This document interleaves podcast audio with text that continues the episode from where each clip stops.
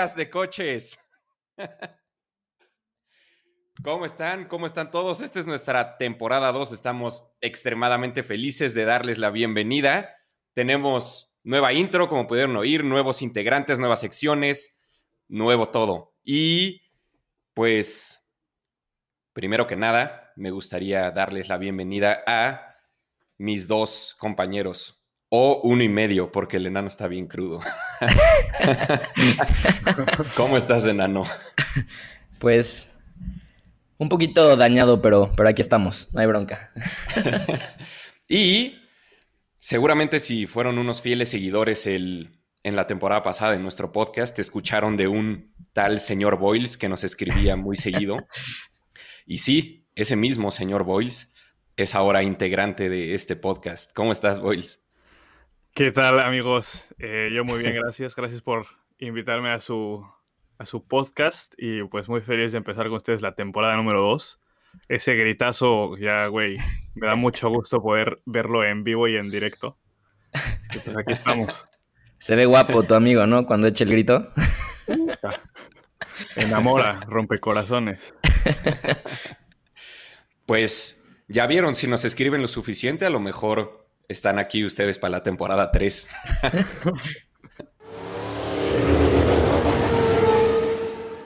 Como les estábamos platicando, esta segunda temporada va a tener una nueva estructura y vamos a debutar la primera sección que se nos ocurrió en, esta primer, en este primer episodio. Esta sección se va a llamar 3 de 3 y vamos, escogimos cada uno de nosotros un artículo que nos encontramos en internet, escribimos un poquito acerca de él y se los vamos a leer, comentar, eh, platicar. Eh, bueno, sí, el enano no escribió nada, pero espero que todo lo tengan en la cabeza. y como bien saben, si están escuchando el podcast en nuestra página, pueden comentar abajo y entonces ahí ustedes van a poder escoger el artículo que más le haya gustado y el que menos le haya gustado va a ser, le va a poder invitar una cerveza a los otros dos. ¿Qué opinan?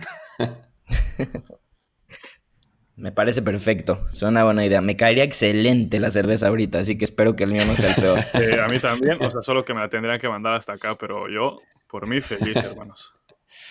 Sí, no mencionamos, pero estamos grabando a distancia, obviamente, porque uno de nosotros está en la CDMX, otro en Oaxaca y otro en Barcelona.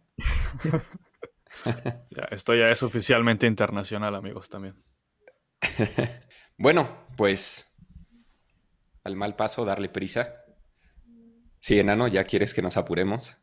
Pues le estás Sí, por el amor de Dios, me va a reventar el cerebro.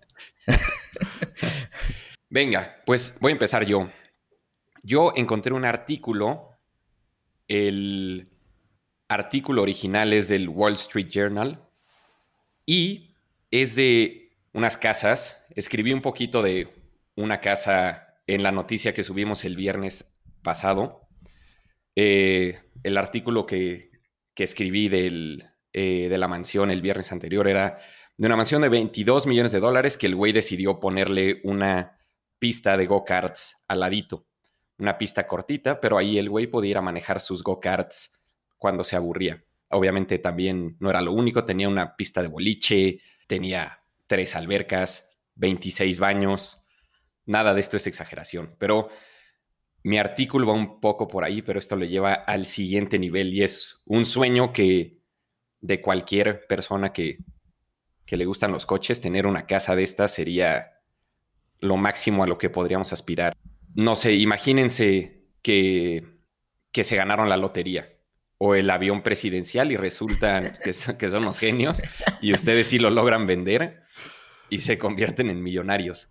Millonarios al grado de que pueden comprar Ferraris, un par de coches exclusivos para pista como un Caterham, un Ariel Atom V8, un Senna, y algunos otros cuatro coches de este estilo. Y ahora tienen un problema, porque en esta mansión que tienen ustedes, en la primera mansión que compraron, solamente tienen lugar para cinco coches, entonces, ¿qué van a hacer con los otros cuatro coches que son exclusivos para pista? Pues aquí es donde entran estos genios, no sé, la neta no sé si sea buen negocio, pero yo supongo que sí, después de que de que les acabo de contar van a entender. Eh, estos güeyes lo que hicieron es construir casas alrededor de pistas de coches. Entonces, pues bueno, cuando el millonario básico compraría su segunda casa con vista a un campo de golf, porque claro que todos los que tienen más de ocho cifras en el banco les gusta el golf. Eh, es deporte básico de gente con mucho varo, obviamente. Exactamente. Y pues si no tienen vista a un campo de golf, tiene vista a una playa o simplemente una alberca olímpica rodeada de palmeras. Pero imagínense que ustedes compran esta segunda casa y cuando abren la ventana, la vista que tienen es una curva sospechosamente similar a Rouge o la curva Dunlop de Suzuka o alguna curva del circuito de Barcelona o del hermano Rodríguez de lo que quieran. Eh, no, no les estoy tratando de decir que hay gente que está que logró construir casas con vista a estos circuitos históricos. Eh, lo que les estoy contando es que estos güeyes, pues las pistas en las que se están construyendo las mansiones están agarrando curvas de circuitos históricos y las están integrando en sus pistas. Y alrededor de pues, estos circuitos que construyeron hay casas club con restaurantes, con bares, con algunos tienen hasta canchas de tenis, todo menos golf. Eh, y pues construyeron terrenos de, pues, de 700 metros cuadrados así, donde puedes construir tu casa. También hay talleres mecánicos, hay gasolineras, o sea, absolutamente todo lo que necesites. El primero que encontré se llama M1 Concourse y está en Michigan. Tiene una pista de 2.5 kilómetros, tiene un Motorsport Club, y hasta ahorita 173 casas construidas. Algunas solamente son estacionamientos fancies con bares y una oficina chiquita. Otras tienen hasta dos cuartos para pasar la noche por si quieres levantarte cuando amanezca y salir a correr el deportivo que se te antoje. Y aquí también tienen una zona que rentan, eh, tienen un rectángulo donde pueden poner conos y así para, ya sabes, mojan para driftear y hay incluso algunas armadoras que rentan esta pista y este rectángulo para probar prototipos. Pues GM, Chrysler o Ford se ve que se las rentan seguido.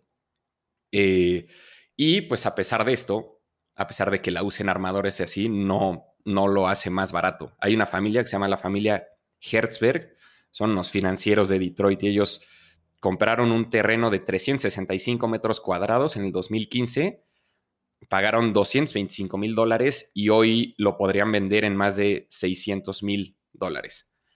U 11 millones de pesos. Está vara, ¿no? Sí. Vara, vara. sí. Y la neta, este, o sea, si ves el video de este desarrollo, se ve bien, pero no son casas tan fancies. El otro que encontré es uno en California, que este sí es una mentada de madre. Se llama Thermal Club.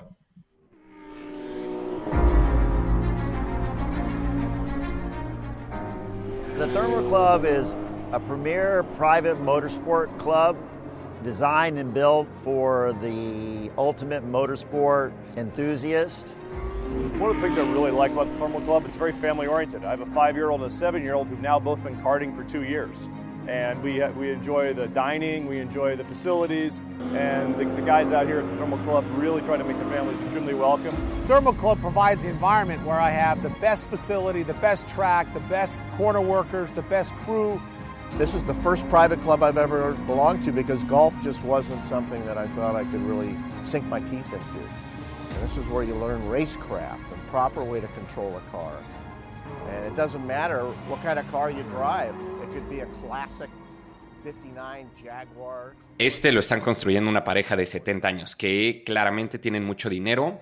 Compraron muchísimas hectáreas en el desierto en el 2012 y hoy ya tienen construidas cuatro pistas, una alberca, canchas de tenis, hay varias mansiones ya. La mayoría son, como les decía, garajes súper lujosos en la parte de abajo y mansiones de varios cuartos en la parte de arriba. Por ejemplo, una casa, hay una casa de 6,000 metros cuadrados, se vendió hace poquito en 6.5 millones de dólares. Y pues otra vez, si están escuchando el podcast en nuestra página, les vamos a poner unos de los videos donde salen estos desarrollos, neta, es una locura. O sea, imagínense que te despiertes en lugar de salirte a jugar golf, agarras tu Caterham y sales a correr algunas de estas cuatro pistas. Luego ya te cansas en el día, subes a desayunar, vas otra vez ahora en tu 458 o el Ferrari de tu elección. Y luego al final en las noches hay como reuniones en estas casas club que son los restaurantes con chefs de estrellas Michelin. O sea, es un lujo ridículo, ridículo. Y pues todos en lugar de estar en su trajecito de cuadritos de golf y boina, todos con sus overoles, hablando de coches. O sea, ¿quién no, quién no quisiera esto? Suena cabrón. No sé ustedes, pero a mí el golf me da la peor hueva del pinche mundo. Creo que lo que más me emociona en el golf es manejar el carrito de golf. y pues la neta va muy lento. Entonces esta idea así de bajar a tu garage, agarrar el coche de tu elección y salir a la pista suena poca madre. Obviamente estamos hablando de niveles brutales de dinero y de güeyes super magnates. Pero pues está súper cool. Digo, al parecer ahorita solo está en Estados Unidos, pero seguro no falta nada para que lo empiecen a mandar a otros países, ¿no? Y pues también es bastante cómodo. O sea, me imagino así en México que todo el mundo tiene que llevar su coche en plataforma al hermano Rodríguez para darle un rol. Y pues aquí literal ya tienes tu garage con tu casa, vas con tus cuates, echas las chelas. Bueno, echas las chelas no, porque vas a manejar y vas a embarrar tu coche, pero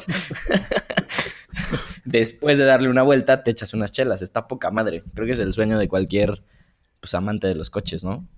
Sí, neta. Y les digo, las fotos que hay en el, en el artículo este original de donde leí todo es impresionante. Son, ya, la primera casa que salía era una de las que está en el, en el desarrollo de Michigan y era toda la planta de abajo, un garage gigantesco y era como un medio piso arriba que daba con un balcón hacia el garage y en el garage había un elevador para subir alguno de los coches a este, pues este como medio piso. Y en esta parte de arriba era un bar, así para janguear con tus amigos, una, una mesa de billar, eh, una madre de ping pong, una barrita, y ahí puedes subir alguno de tus coches que quieras en lo que estás en la fiesta y al día siguiente lo vuelves a bajar. Y o sea, como si fuera un cuadro, subes ahí tu coche y en lo que estás ahí platicando y conviviendo con tus amigos, ves tu cochezas. No, está poca madre. ¿Cuánto dices que cuesta? Hay que, empezar a ahorrar, ¿no? No, manches, es ridículo.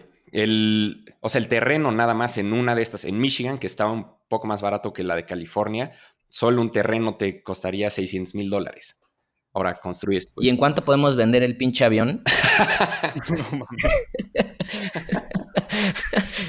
Yo creo que si lo logras vender, sí, sí sale. Se me hacía una idea absurda la del peje, pero creo que ya le voy a meter mis 500 varitos por un boleto, güey. No, está buenísimo, pero como dices, sí es, o sea, es el sueño de cualquier persona probablemente que esté escuchando este podcast.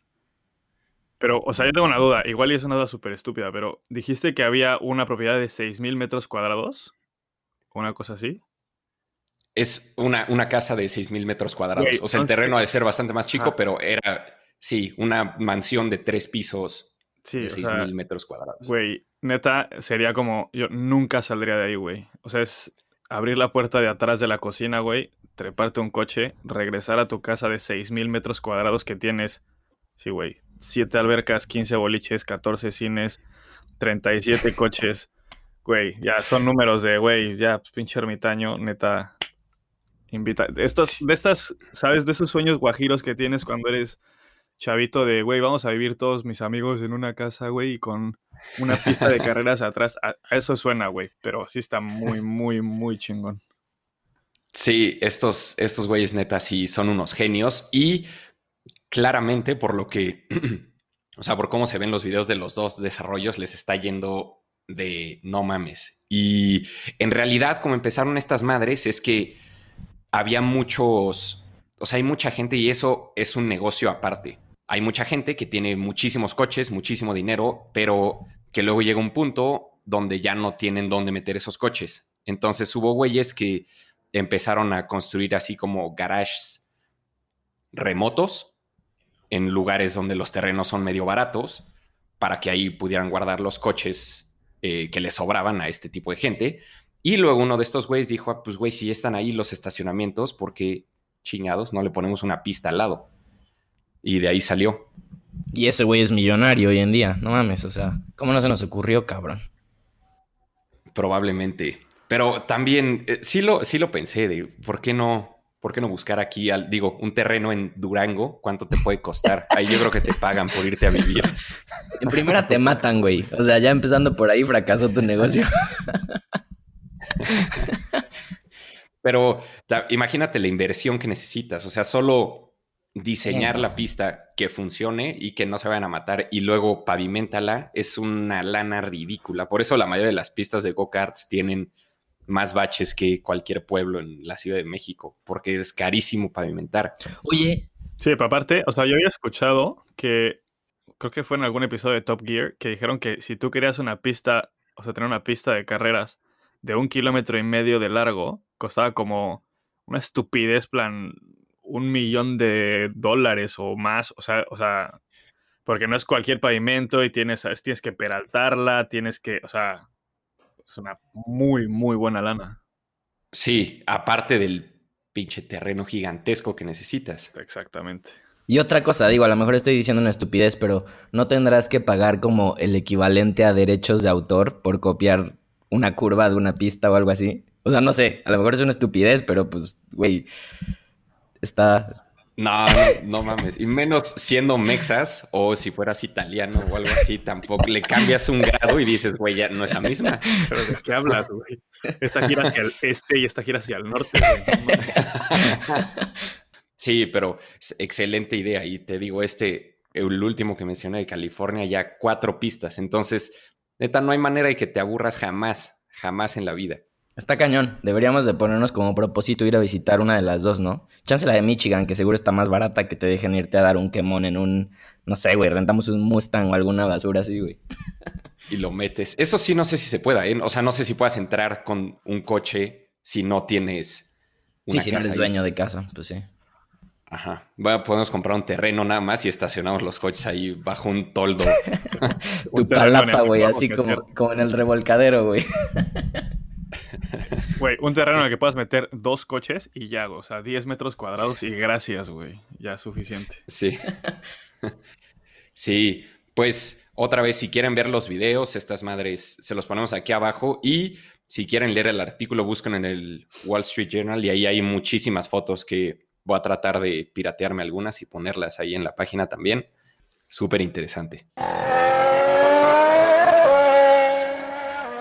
Bueno, pues eh, a mí mi historia, la neta, no está tan eh, emocionante y no los va a hacer soñar cosas tan chingonas como la de Charlie, pero eh, igual y les puedo agregar algo de conocimimiento eh, del mundo automotriz. Mi historia está relacionada con una parte muy específica de los coches y de, o sea, cómo puede o cómo ha ido evolucionando la tecnología.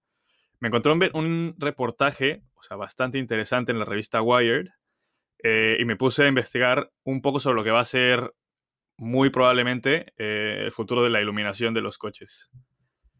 Eh, antes de pues, darles el quemón de lo que va a ser el futuro, solo quería dar como un repaso rápido de la historia de lo que son las luces de los coches.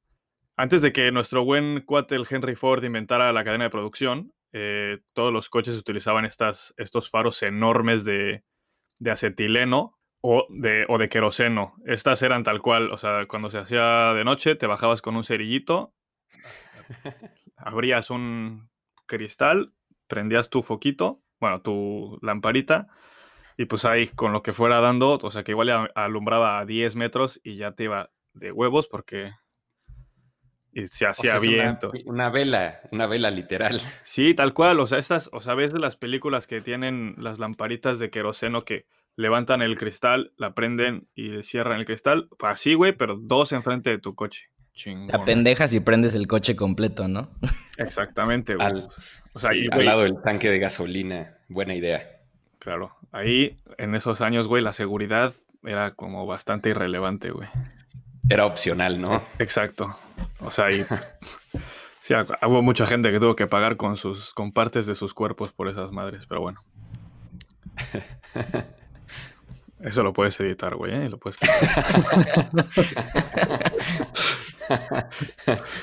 eh, luego, en 1900, 1900, 1898, se inventó el primer faro como tal, o sea, ya con, un foquito.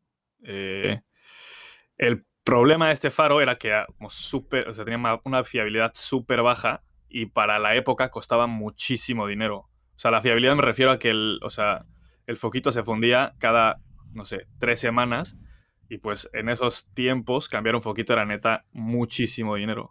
Por lo cual, o sea, durante mucho rato se mantenían las lámparas de gas. Gracias a Dios, Cadillac eh, siguió como insistiendo en este, en este tipo de tecnología y ellos o sea, pusieron el primer faro eléctrico en un coche de producción, pero esto ya fue en 1912. O sea, hubo un buen rato desde que se inventó hasta que salió en serie. Durante 40 años se siguieron usando estos, estos faros normales hasta que en 1962 eh, se inventaron los faros de halógeno. ¿Quién fue? ¿Quién fue el primero? Pues hay como una discusión. Eh, se dice que fue, o sea, que el primer coche en usarlo, o sea, bueno, la primera marca, compañía que los usó fue Peugeot, pero como no la inventó una marca automotriz, eh, hay como discusiones de quién fue el primero y no hay como un registro que lo compruebe. Entonces ahí es como un... Ya. O, sea, ya sabes, depende de qué país estés, te van a decir que fue Peugeot, que fue Lancia, que fue, ¿sabes? O sea, no... Sí.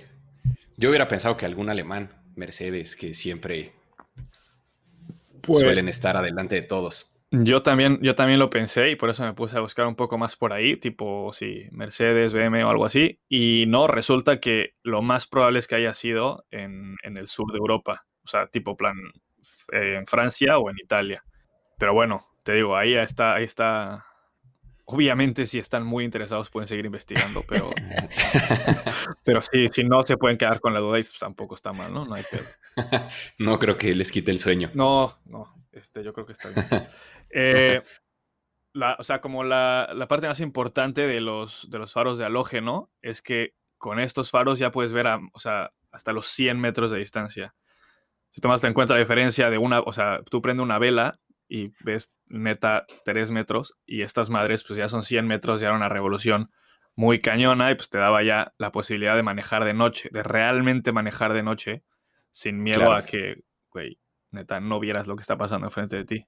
Hoy, un buen de todavía un buen de coches, eh, sobre todo de los económicos, los de primer precio, que todavía siguen utilizando eh, los faros halógenos, porque, o sea, en realidad, eh, los, o sea, el siguiente paso, que son los faros de xenón, o focos HID, que quiere decir High Intensity Discharge, es, una, es una tecnología bastante, bastante cara por lo complejos que son. seguro algunos de ustedes tendrán eh, coches con faros de xenón y sabrán que si tienes algún problema con tus faros de xenón, tienes un problema muy grande con tu cartera también, porque solo cambiar el foco o cualquier cosa así es una muy buena lana. Oye, más o menos, ¿qué época? O sea, son como 2000, o sea, de 95 al 2005 más o menos, ¿no?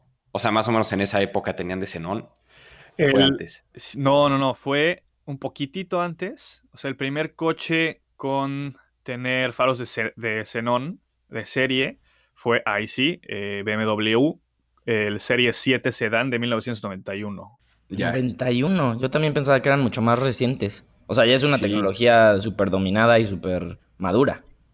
Sí, o sea, piensa que en el 91, durante el 91, 92 y 93, solo BMW y Audi tenían eh, faros, faros de xenón. Eh, y luego ya, obviamente, es como todo, ¿no? O sea, que empieza con el coche más grande o el más caro o así, y luego ya va como de cascada hacia abajo a los más chiquitos. Entonces, en realidad, como hasta cuando dice Charlie, 95, 97, es cuando ya se empiezan a ver como más, bastantes más coches con, con faros de xenón. Claro, los, los faros de xenón tienen varios problemas. Uno que es, o sea, el costo, que son súper caros son tan caros porque tienen, para dar tanta intensidad de luz, eh, usan reacciones químicas con elementos súper complejos como el mercurio, tienen diodos de wolframio, tienen gases de xenón, o sea, es un desmadre. yo me acuerdo que estudié en mi clase de ingeniería de materiales. O sea, nada más es de ver cómo funciona un faro de xenón era como, ok. Eh, No estudiaste, cabrón. ¿A quién quieres engañar?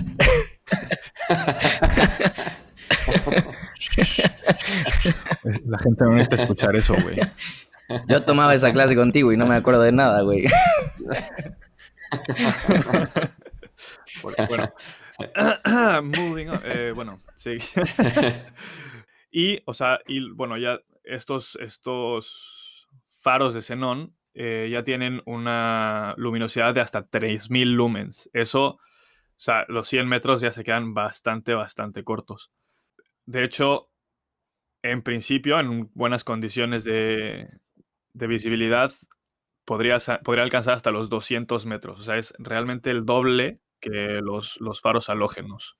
Ahora, estos tienen otro problema aparte del, aparte del costo y etcétera, que es o sea, la manera en la que deslumbra. A todos nos ha pasado, estoy seguro, de que, se nos, que venga un coche de frente con faros de xenón o que venga por detrás y que neta nos deje ciegazos, que nos dé un vampirazo de miedo y que, o sea, neta no puedas ver.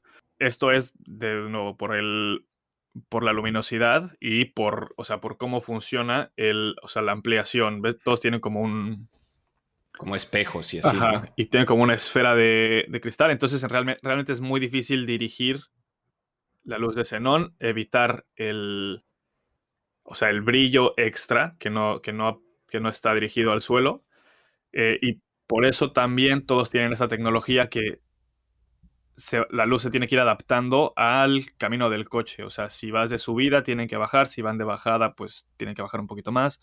Si giras en la curva, tienen que dirigirse hacia el lado que vayas dando, porque si no, eh, en realidad estás deslumbrando a gente y no estás viendo tu camino. Ese es un peor. Sí, aparte está cabrón porque hay, hay regulaciones legales que tienes que cumplir cuando diseñas faros y, o sea, a qué altura están, a qué altura lo dirigen justamente para evitar este tipo de cosas, para en una carretera de ida y vuelta, ¿no? Y que venga uno y si no están dirigidos a cierto ángulo y no pasas esta regulación, no puedes vender el coche. Yo creo que aquí en México eso no aplica, pero en Estados Unidos y en Europa sí. Exacto, o sea, eso sí es súper importante y además, o sea, pues, como dices, sobre todo en Estados Unidos y Europa, que, o sea, están muy obsesionados con la seguridad y, y es eso, es, en realidad es eso. Y aunque todos tengan estas regulaciones, etcétera, eh, como que siempre se presta a que si hay cualquier cam- cambios repentino en el desnivel de la carretera, etcétera, no se adaptan tan rápido y como que siempre van a dar como el amparazo este y siempre va a ser un problema. Sí, nunca, o sea, ahorita que dijiste eso, que va uno de esos coches atrás de ti en una calle con baches o algo así, sientes que te están echando las altas, ¿no? Exacto, exacto. Que van así. Sí. El clásico venado lampareado, ¿no? El, el ya Sí. famoso. Como tú comprenderás hoy, ¿verdad? ¿No? Así amanecí, güey. Y eso que no, no vi ningún faro de xenón. Eh, bueno, esto como que ya dio paso a la tecnología que ahora mismo es probablemente la más, la más nueva, que es eh, los faros de luces LED. En realidad, este faro todavía no se usa mucho en modelos, eh, o sea, no se utiliza mucho como mo- luz principal de largo y de corto alcance, pero casi todos los coches nuevos están saliendo con tiras de luz eh, para luces de día, ¿sabes? Como luces de posición. Estos Sí. daylights que tienen todos los coches que nada más lo prendes y se ve muy bonito. La verdad es que no es solo que no solo le da el efecto visual, pero también le da un componente de seguridad porque no importa las condiciones, vas a ver el coche, entonces está bastante bien. Eh, aquí los primeros en usar esta tecnología, pero no como luces de posición o luces de día o lo que sea, fue Lexus con el modelo LS600, que utilizaba un módulo de LED para luces de corto alcance. O sea, esto lo que quiero que entiendan es que tienen, en vez de usar un foco o un, sí, un foquito de xenón o de lo que sea, usan una tira como de 6 LEDs que están súper condensados y ampliados y con eso, eh, pues tienen una luz de, de corto alcance. Yo juraba que había sido Audi el primero en usar LEDs. No. LEDs, o sea, sí, sí, pero no. Eh, Audi, el R8B10 de 2007, fue el primer coche en usar un faro que todas las luces eran LEDs. O sea, los de corto, Ah, largo alcance, direccionales, luces de día, sí. Pero el primer coche en usar, en realmente usar luces de corto alcance de LED fue el Lexus. Ah, y bueno, como aquí, bueno, ¿venden Lexus aquí en México? No, según yo no. Ni sé. No, No. si los vendieran, no sé quién los compraría. A lo mejor también por eso no lo tenemos tan presente. No sé, ¿en Europa venden Lexus? En Europa sí, pero realmente no sé quién los compra, güey. O sea, no sé por qué existe Lexus, güey, pero bueno. Sí, no, no. Se llaman raperos, hip hoperos. Ah, es verdad, es verdad. Este- Sí, igual y, igual y todos los venden en Miami, güey, o así. ¿Se acuerdan, ¿Se acuerdan del convertible, del como estilo Miata, pero de Lexus? Era uno de los coches más horribles que han existido en la historia, como noventero, ya sabes, convertible. Bueno, pero ya no estamos moviendo de tema. No, sí. Güey, o sea, el único Lexus que yo creo que vale la pena es el LFI y, y ya está. O Sí, ese para ese pa que veas, sí. ese sí, pero todo lo demás, no. Volviendo a los faros de LED, solo les quiero decir es como las tres ventajas que tienen estos faros son que producen todavía más luz eh, que, los de, que los de xenón o halógeno. Y que esta luz es hasta ahora la que más se puede parecer a la luz natural. Esto, esto ayuda mucho cuando estás manejando de noche porque en realidad la luz de los faros de xenón o los de halógeno te cansan porque es como luz azul. Entonces eso te cansa la vista y, si vas a manejar mucho tiempo de noche está mal. Eh, las luces LED, como hacen luz lo más parecido a luz natural, a luz del sol, pues no te cansa tanto cuando vas manejando. La segunda es que necesitan, obviamente necesitan mucha menos energía, pues todo el mundo ha visto el tamaño que tiene un LED y pues es increíble cómo algo tan chiquito puede iluminar tanto. Sí, claro, todos los de casas nuevas ya son, son luces de LED, ¿no? Sí, sí, sí, o sea, y tú ves el foco que antes era, o sea, literal una burbuja de vidrio con un filamento así, Sí. y ahora nada más ves un cuadrito ahí mini y pues eso es lo que te da la misma luz, está muy cañón. Sí. Y la tercera es que necesitan muchísimo menos espacio o, o sea, volumen, porque todo, no sé si, yo espero que todo el mundo haya visto un faro desmontado, que es como un animal así, no sé, por lo menos con 30 o 40 centímetros de profundidad hacia adentro del coche. Sí. Ahora, o sea, con luces de, con luces de LED, pues necesitas muchísimo menos espacio porque no necesitas poner como todo el socket y todo el foco y todos los espejos, etcétera. Entonces, pues eso, esto en realidad lo que está haciendo es le está dando rienda suelta a los diseñadores para hacer faros en formas que neta antes era imposible pensar como la neta es que no sé si llegan los, los Peugeot nuevos allá, pero todos están agarrando así como una forma como de colmillo de dientes de sable y son mucho más delgaditos y mucho más pequeños de lo que eran. Entonces, pues eso como que está revolucionando el diseño entero de tal frente de todos los coches. Sí, tiene sentido. Bueno, ahora sí, lo nuevo, lo nuevo, lo más nuevo que hay eh, en cuanto a en cuanto a faros de los coches eh, son las luces láser. Eh, todo viene gracias a un científico que ganó el premio Nobel de Física, el buen Shuji Nakamura. Disculpen si no sé pronunciar Sí lo ubico, ¿eh? Sí, sí. tu brother, ¿no? Claro, sí. También estudió con nosotros, ¿te acuerdas? Ah, ese güey. Sí, ese güey al que nos llevaba a- al Fishers, yo creo. Lo buleabas, güey. Ah, Güey, yo era un angelito, güey, nunca bulé a nadie. bueno, este güey se ganó el premio Nobel de la Física porque inventó una forma de hacer que la luz, la luz láser, que normalmente es invisible para el ojo humano, se convirtiera en una luz azul súper brillante. Obviamente, todo el mundo ha jugado con un con el como apuntador láser y pues, güey, no ves nada hasta que ves el puntito rojo en la pared. Sí. Lo que consiguió este güey es que un láser no sea solo un, un apuntador que pueda hacer un puntito muy lejos, sino que, o sea, que tú aprendes el botón y alumbre, o sea, que te dé luminosidad, que es, bueno. Les explicaría cómo funciona, pero no creo que tengamos tanto tiempo. Eh, esta luz, ah, eh, dando como, o sea, solo un paso hacia atrás, la luz LED, no sé si lo dije. Bueno, que, eh, la luz LED ya da más luz que, lo, que la luz aloje de los, que los faros de xenón. Esta madre, o sea, la luz láser, puede ser 100 veces más brillante que la luz LED. O sea, esto ya es como 500 veces más que la luz de, de xenón. O sea, es una locura, ya neta no necesitas nada más. Sí. Eh, es importante notar que aunque sea láser, está hecha de, de tal forma que es segura para los ojos, porque pues, obviamente un láser, si te ponen un láser al ojo, te quema la retina y pues adiós, güey. Pero, Sí. pero este güey encontró una forma de, o sea, de usar un espejo, o sea, la luz, en vez de que el, que el foquito láser esté apuntando hacia adelante, está apuntando hacia atrás, hacia un espejo cóncavo, y ya de ahí, pues reflejas y tienes luz y no te deja ciego, que está chingón, ¿no?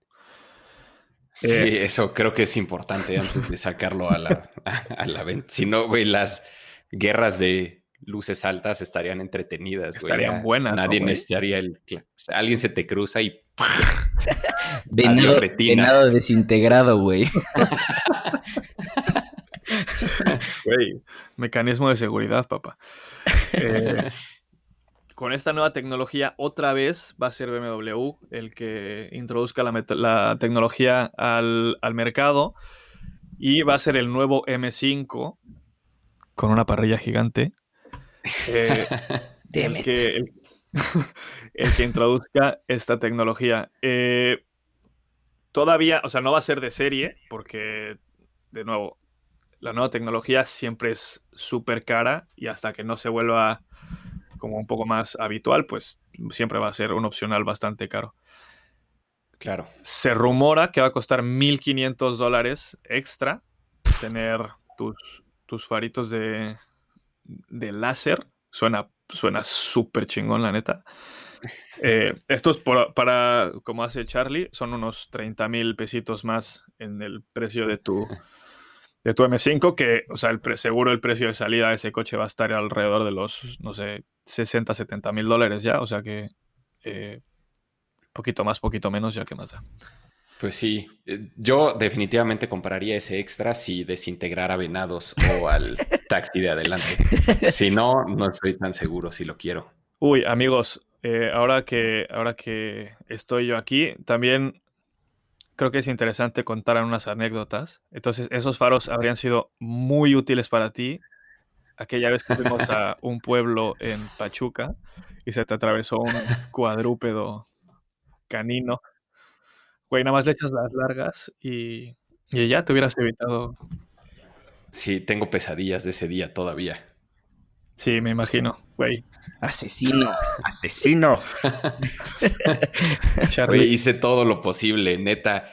Me abrí y lo, lo había esquivado, pero el perro se asustó y en lugar de correr hacia, hacia el camellón, corrió hacia el coche. No, Yo no iba, pero se rumora que los entraste, Carlos. No, no, no, no. no. No, estuvo tragiquísimo, te juro, si tengo pesadillas de eso todavía. Estuvo muy trágico, estuvo muy trágico, pero bueno. eh, en, en noticias más, más, más lindas. Sí, Eh, gracias. no, de nada. Estos faros, estos faros de láser, eh, de nuevo, pueden tener 100 veces la luminosidad de un faro LED utilizando una décima parte de la energía y del espacio. Es una locura. Está heavy. O sea que también en las casas lo siguiente es tener luces de láser en lugar de LEDs. Es un poquito más complicado porque hace- hacer un foquito del tamaño de los que usamos del, de láser es un poquito más difícil. Eh, o sea, estos sí necesitan todavía un poquito más mecanismo atrás para... Ah, ya, claro. Y es que aquí, no, o sea, le tienes que poner algo, alguna Eh. cortinita para que no te dé justo en la jeta, Exacto. en la retina y te dejes. Estaría, claro. estaría de hueva prender la luz y te hago un pinche hoyo en el cráneo, güey. Entonces, eh, creo, creo que luces caseras de láser no vamos a tener pronto. Pero bueno, eh, no es mi terreno de, ¿sabes? No soy experto en faros, en luces de las casas. Entonces, pues. También, así como nota curiosa, estos faros tienen, son mucho menos difusos. Ese es otro problema con los luces de, con las luces de xenón, que, o sea, aunque tengas la luz bien apuntada, son súper difusos y alrededor sigues viendo como la luz azul que generan y también puede ser bastante molesto. Los luces las, las luces láser eh, se pueden apuntar muchísimo mejor y no tienen esa, difusión, esa difusión que dan los, los, luces, las luces de xenón. Son muy, o sea, alumbran específicamente a donde los, a donde los apuntes, lo cual es como súper, súper interesante. A mí lo que me preocupa es que, como ya les dije, pueden, o sea, pueden alumbrar 100 veces más utilizando una décima parte del espacio y de la energía. Pero yo solo quiero que se imaginen cualquier coche que quieran, el que más les guste o el que menos les guste. Y imagínense los faros 90% más chiquitos. O sea, literal que solo tengan como un circulito del tamaño de una corcholata y que ahí sean tus luces largas y tus luces cortas y tus direccionales. Eh, ¿Se acuerdan, ¿Se acuerdan del un concepto que enseñó BMW en algún auto show? Debe tener 10 años o más, que era que estaba cubierto de tela. Sí, sí, sí, sí, que era, era como un Z4, ¿no? Ándale, ajá, más o menos. Y los faros literal se abrían como ojos. Sí. Sí. Entonces, cuando estaba cerrado, se veía rarísimo el coche. Y yo supongo que con esto, o sea, fácilmente podrías lograr eso, ¿no? Una mini línea, así como ojos de personaje de Pokémon. No quiero sonar más racista. o sea, pero con este espacio, claro que se van a ver así los coches, ¿no? Y no sé si, si no sé si me encanta.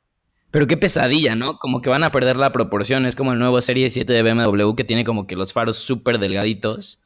Y luego, ok, sí, lo arruinaron con la parrilla gigantesca, pero igual si hubieran dejado la parrilla normal, pues como que los faros siguen siendo bastante delgados. Entonces, creo que los diseñadores le van a tener que echar ganas para no arruinarnos el full frontal del coche. claro, es, que, es que los faros le dan muchísimo carácter al coche. O sea, es. Exacto. ¿No? Es, lo que da el cambio entre la parrilla, el cofre. O sea, no sé, es, para mí es lo que le da muchísimo carácter al coche. Por eso cuando vi esto de neta el 10% de un faro normal, es como, uy, pues... Sí, y ahora, o sea, si se lo pones a un coche eléctrico que ya no tiene parrilla, ¿cómo se van a ver? Güey, o sea, una... Sí, se, va a ver muy extraño. Güey, es como un humano sin cejas, güey. Imagínate eso, güey. No, no, no. y, y, sin nariz, güey. Pues ya si te pones es nada más como... Qué feo. Pero bueno, lo importante que sepamos es que probablemente va a pasar en algún momento porque es, ¿sabes? Es tecnología y, es mejor. O sea, en realidad sí es mucho mejor en cuanto a iluminación, etc. Y Sí, y estas madres siempre se acaban cascadeando como 10 años, ¿no? O sea, de que el primer clase, perdón, el, sí, el clase S tuvo bolsas de aire, más o menos 10 años después ya todos los coches más terrenales tenían bolsas de aire, ¿no? Sí, yo creo que sí, unos cinco años para que todos los coches de lujo tengan esta madre y unos diez para que algún Focus los tenga, ¿no? Sí, pero, o sea, sí, pero hay un, o sea, hay otro punto que probablemente hace que este, o sea, que este cascadeo sea más rápido. Otro punto a favor de las luces láser es algo nuevo que se llama el Li-Fi. O sea, como todos sabemos, Wi-Fi quiere decir Wireless Fidelity. Pues algo aparte, o sea, el láser aparte de poder eh, alumbrar así como súper chingón, tiene otra, eh, otra función que es, también puede eh, transmitir datos. Entonces, o sea, aparte de esto, esto toma, cobra bastante importancia ahora que estamos con todo lo del, o sea, los coches que van a manejar solos, los coches autónomos, etcétera, etcétera, etcétera.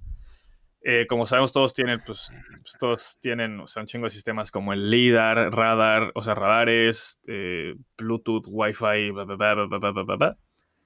Sí. Y hay un chingo de información, eh, o sea, procesándose en todo momento. Entonces, lo que yo estaba leyendo y que está súper interesante es que este tipo de información se podría compartir en red, o sea, en redes de coches, como tú ibas en el tráfico, entonces tu coche con las luces le va diciendo al coche de adelante qué pedo, y, así te evitas que todo el procesamiento esté dentro de un solo coche. Es algo que se podría incorporar en este, en este nuevo mercado y si funciona, pues aceleraría el, o sea, la, adaptación de coches de, de luces de, LED en los, en los faros de los coches. O sea, esperemos no progrese esta tecnología porque vamos a dejar de manejar por culpa de tus pinches faros, boys. Güey, es el futuro, hermano. no, está súper interesante. Y aparte seguro lo van a empezar a adoptar muchas marcas porque fuera de las ventajas que ya nos dijiste de luminosidad, de que no son difusos y así, seguro también ayudan al... O sea, deben de ser más ligeros que un faro convencional, ¿no? Entonces ayudan al peso overall del, del coche y pues eso te ayuda en el, pues, en el desempeño del coche. Entonces, pues sí, la verdad creo que, como ya dijo Charlie, chance 10 años, chance menos, porque hoy en día la tecnología avanza pues, a pasos agigantados. Entonces, no estaría raro que en cinco años, pues ya coches un poco más terrenales tengan esta tecnología. Claro, y además, pues ahora como estemos a favor o en contra, en contra hay más coches eléctricos, pues usar 10 veces menos eh, energía en los faros o en las luces del coche como tal, pues digo, no te va a dar, no te va a dar 100 kilómetros más, pero pues un poquito más, ¿sabes? Sí, gastas menos batería, que al final es el punto clave, ¿no? De un coche eléctrico. Exactamente. Sí, exacto. Esos güeyes, o sea, Tesla y todos los que están tratando de seguir sus pasos son los primeros que van a empezar a meter estas madres. Exactamente. De hecho, me a mí me como que me sacó un poco de pedo que no haya sido Tesla o cualquiera de estas madres los que hayan como empezado a usar eh, este tipo de tecnología, pero bueno, eh, es lo que hay. Sí, pero bueno, que sea un M5, lo primero va a ser una buena pregunta de un maratón en 30 años. y ustedes, escuchas, la van a poder contestar y dormir a toda la fiesta.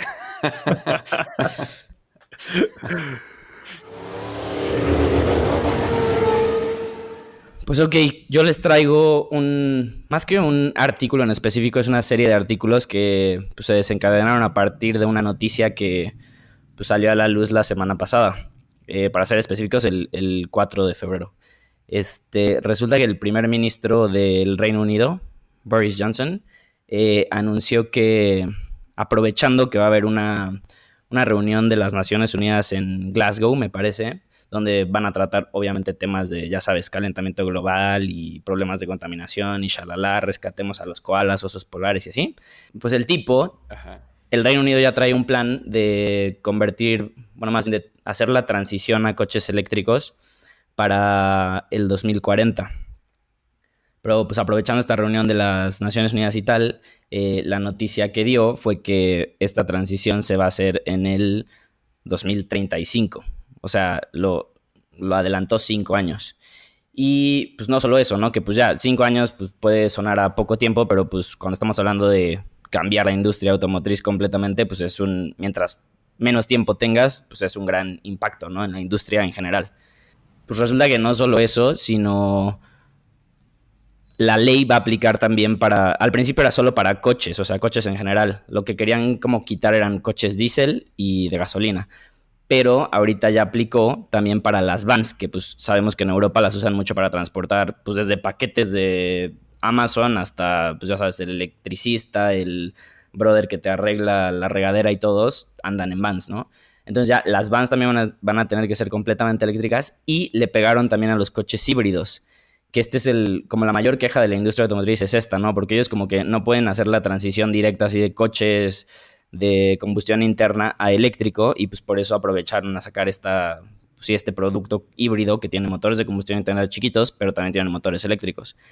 Entonces, como que al principio, en, la primera ley de, del cambio de 2040, pues el plan era dejar a los híbridos, ¿no? O sea, dejarlos intactos y ellos eran pues, como inmunes a esta, a esta ley. Pero ahorita, como los coches híbridos al final también tienen un, motor de combustión interna, el plan es también cancelar las ventas de, coches híbridos. Eh, esto aplica solo para coches nuevos, o sea, todas las agencias en el Reino Unido lo único que van a poder vender a partir de 2035 son coches eléctricos, completamente eléctricos. Obviamente hay como asociaciones de la industria automotriz eh, en el Reino Unido y pues pegaron el grito en el cielo, ¿no? Justo lo que les, comentaba, o sea, como que dijeron, pues, ok, está bien que quieras pues convertirte en un país que, pues sí, tu huella de carbón o, sí, pues tu contaminación sea cero, pero no puedes cambiar una industria completamente de la noche a la mañana. Entonces, como que el mensaje del CEO de, de, esta asociación fue, pues, decir, ok, o sea, quieres recortar el tiempo, pero ¿cuál es tu plan? ¿Cómo vamos a llegar a 2035 y cumplir con que todos los coches nuevos ya sean completamente eléctricos?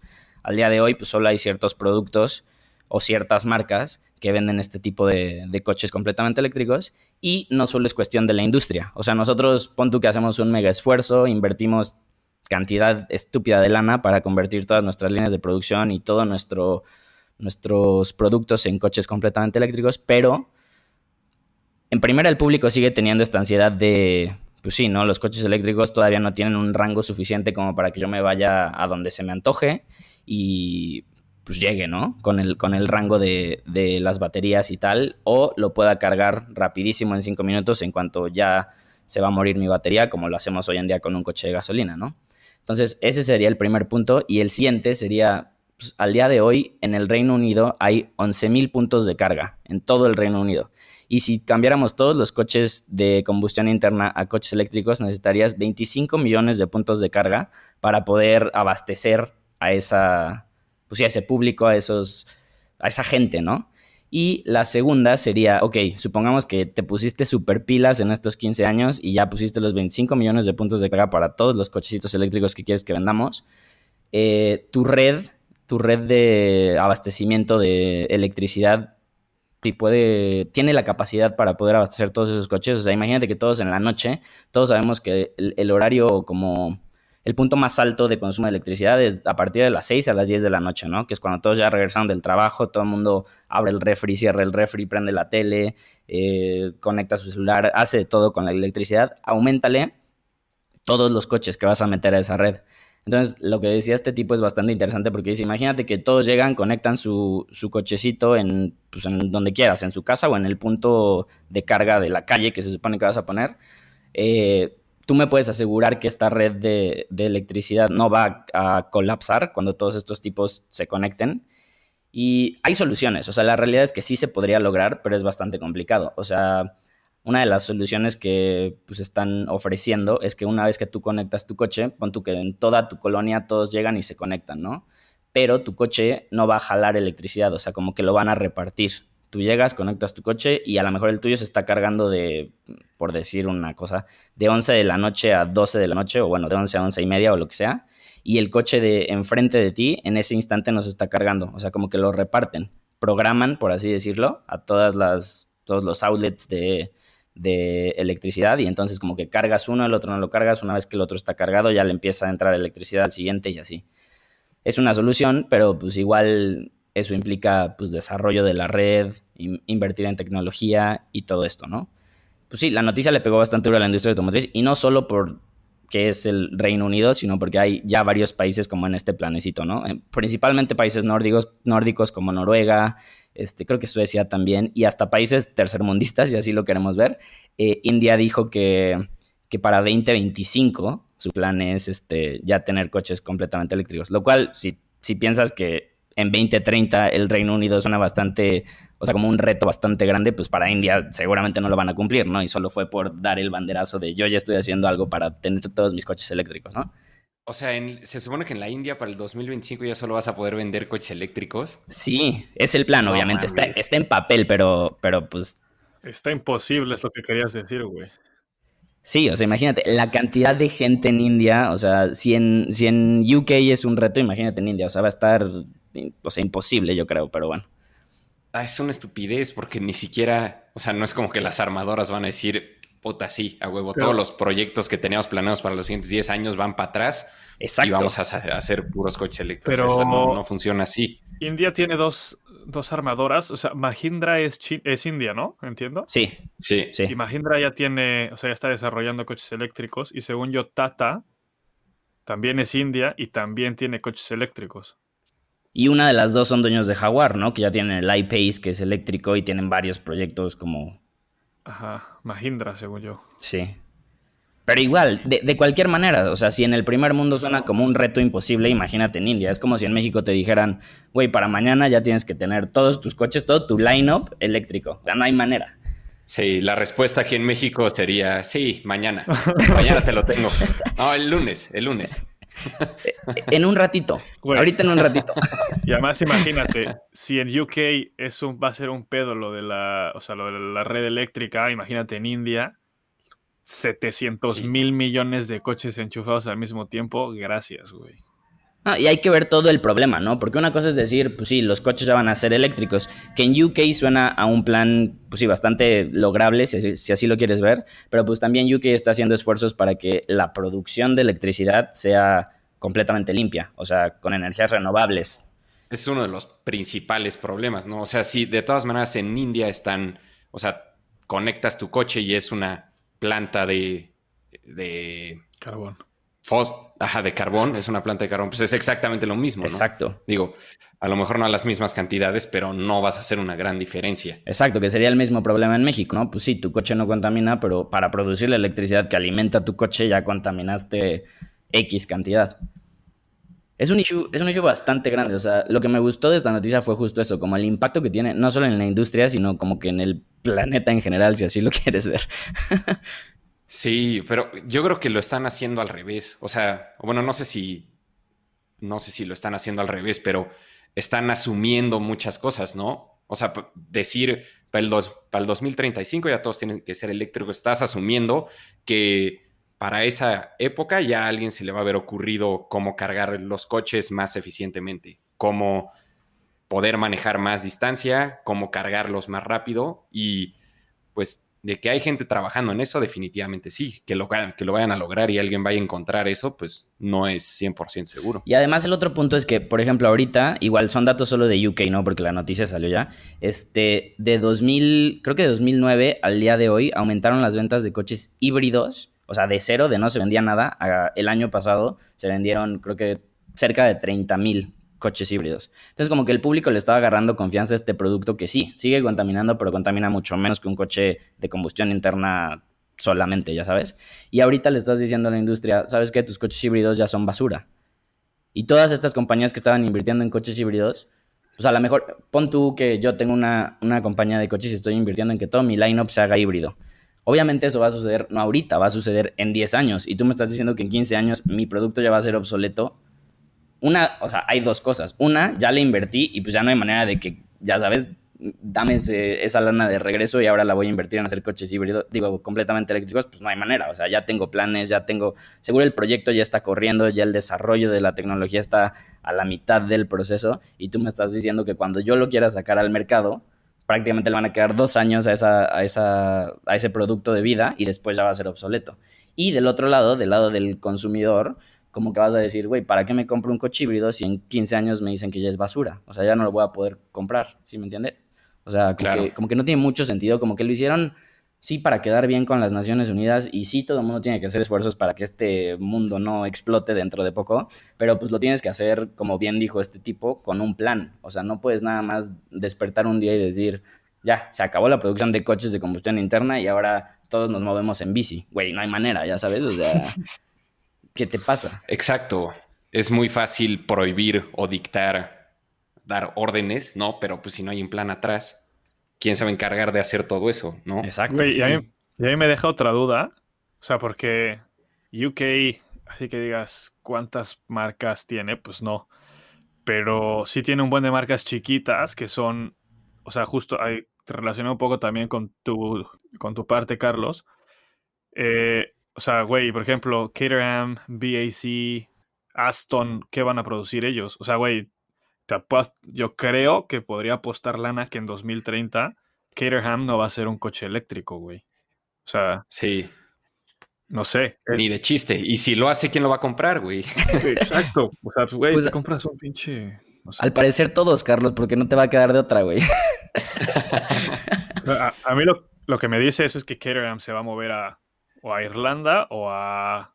¿Sabes? Porque, güey, ¿Sabes, ¿Sabes qué creo que va a pasar yo? Si esto llega a hacerse realidad, lo que va a pasar, y espero que eso no nos toque en nuestro, en nuestra vida, que sea ya en la generación de nuestros hijos, pero regresando a mi artículo, lo que va a pasar es que todos vas a salir a la calle y todos van a ser coches eléctricos y solamente en lugares como los que platiqué yo va a haber coches de combustión interna, coches como los que nos gustan a nosotros, ¿no? ¿Qué pasó cuando la gente dejó de andar en caballo? Pues las carreras de caballos ya nada más son en hipódromos, no son en la calle. Exacto, pero güey, ponte a ahorrar porque pues pinches 6 millones de dólares para comprarte tu casita, Carlos. no dije que fuera una buena solución, solo o una solución viable, pero... Y el otro problema, o sea, la siguiente es qué van a hacer con los coches de combustión, porque obviamente no es como que si yo tengo un coche de combustión interna en 20 30 ya no lo voy a poder usar, ya sabes. O sea, solo son coches nuevos que salgan de agencia van a ser completamente eléctricos.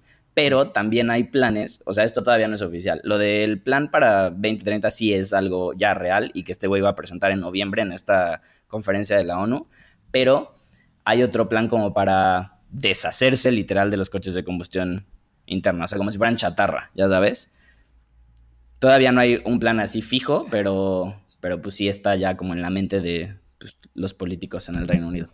Y lo más preocupante es que si sí pasa esta ley en el Reino Unido, como todos sabemos en Europa, una vez que uno la aplica, empiezan los demás, ¿no? Y pues ya les dije, los países nórdicos ya la están aplicando y seguramente no tarda Alemania, que también todos sabemos que tiene una red eléctrica bastante limpia entre eólica, solar, este, ya sabes, nuclear y tal.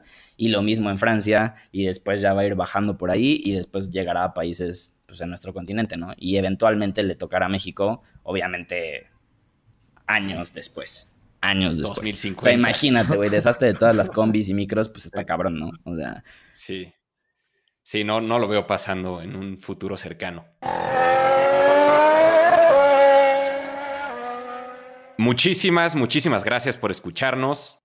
Por favor, escríbanos si nos están escuchando en su plataforma preferida de podcast. Nos pueden mandar un mail, ya saben a dónde, charlie arroba de 0 a 110.com o escríbanos en Facebook, Twitter, Instagram, lo que sea, comentarios en donde subamos el podcast en nuestra página de si les está, si les gusta esta nueva sección, si no les gusta, qué cambiarían, muy corto, muy largo. Ojalá les haya gustado la nueva intro. Es más, si alguien nos escribe qué coches son los que suenan, hay dos uno en el arranque y luego otro sobre la música. Si nos dicen qué coches son, Chelas. En alguna de estas, ajá, les mandamos un cartón. Y sí hemos cumplido. les mandamos un cartón. Obviamente si están en, en, México. Si están en Europa, no, no ganamos en euros. no aplica. Es una promoción exclusiva para México, para la República Mexicana. eh, si, no han visto nuestra página, métanse www.de0a110.com y ahora tenemos unas nuevas secciones, ya estamos subiendo noticias todos los días. Si quieren saber un poco más de nosotros tres, también hay una sección que se llama Nosotros. Cada uno escribió un poco de cómo nos gustan los coches, por qué y desde dónde. ¿Qué más? Eh, bueno, si me quieren seguir a mí, soy 110 Charlie en Instagram y en Twitter también. Yo soy JPV Ojeda en Instagram y en Twitter. Yo soy alonso.alan en Instagram y Alan Alonso en Facebook. No tengo Twitter, es fallo. también, eh, también agregar que vamos a estar intentando eh, subir más contenido a las redes sociales para que, para que ahí mantenerlos más entretenidos. Y si tienen cualquier foto o así que, que, les gustaría compartir con nosotros para que la compartamos con el demás público, pues adelante. También noticias, ¿no? Que nos quiera compartir y pues ya ahí nosotros, o sea, nos mandan un tema y nosotros investigamos un poco más y pues ya lo subimos. Y recordarles que, o sea, una vez subimos el, el link a las redes sociales, pero una vez que se meten al link pueden comentar hasta abajo de la, de la noticia, cualquier hate, love, lo que quieran. Exactamente. Sí, pues otra vez, muchísimas gracias por escucharnos y preguntas lo que quieran, ya saben dónde. Eh, yo soy Charlie. Yo soy el enano. Y yo soy Boyles.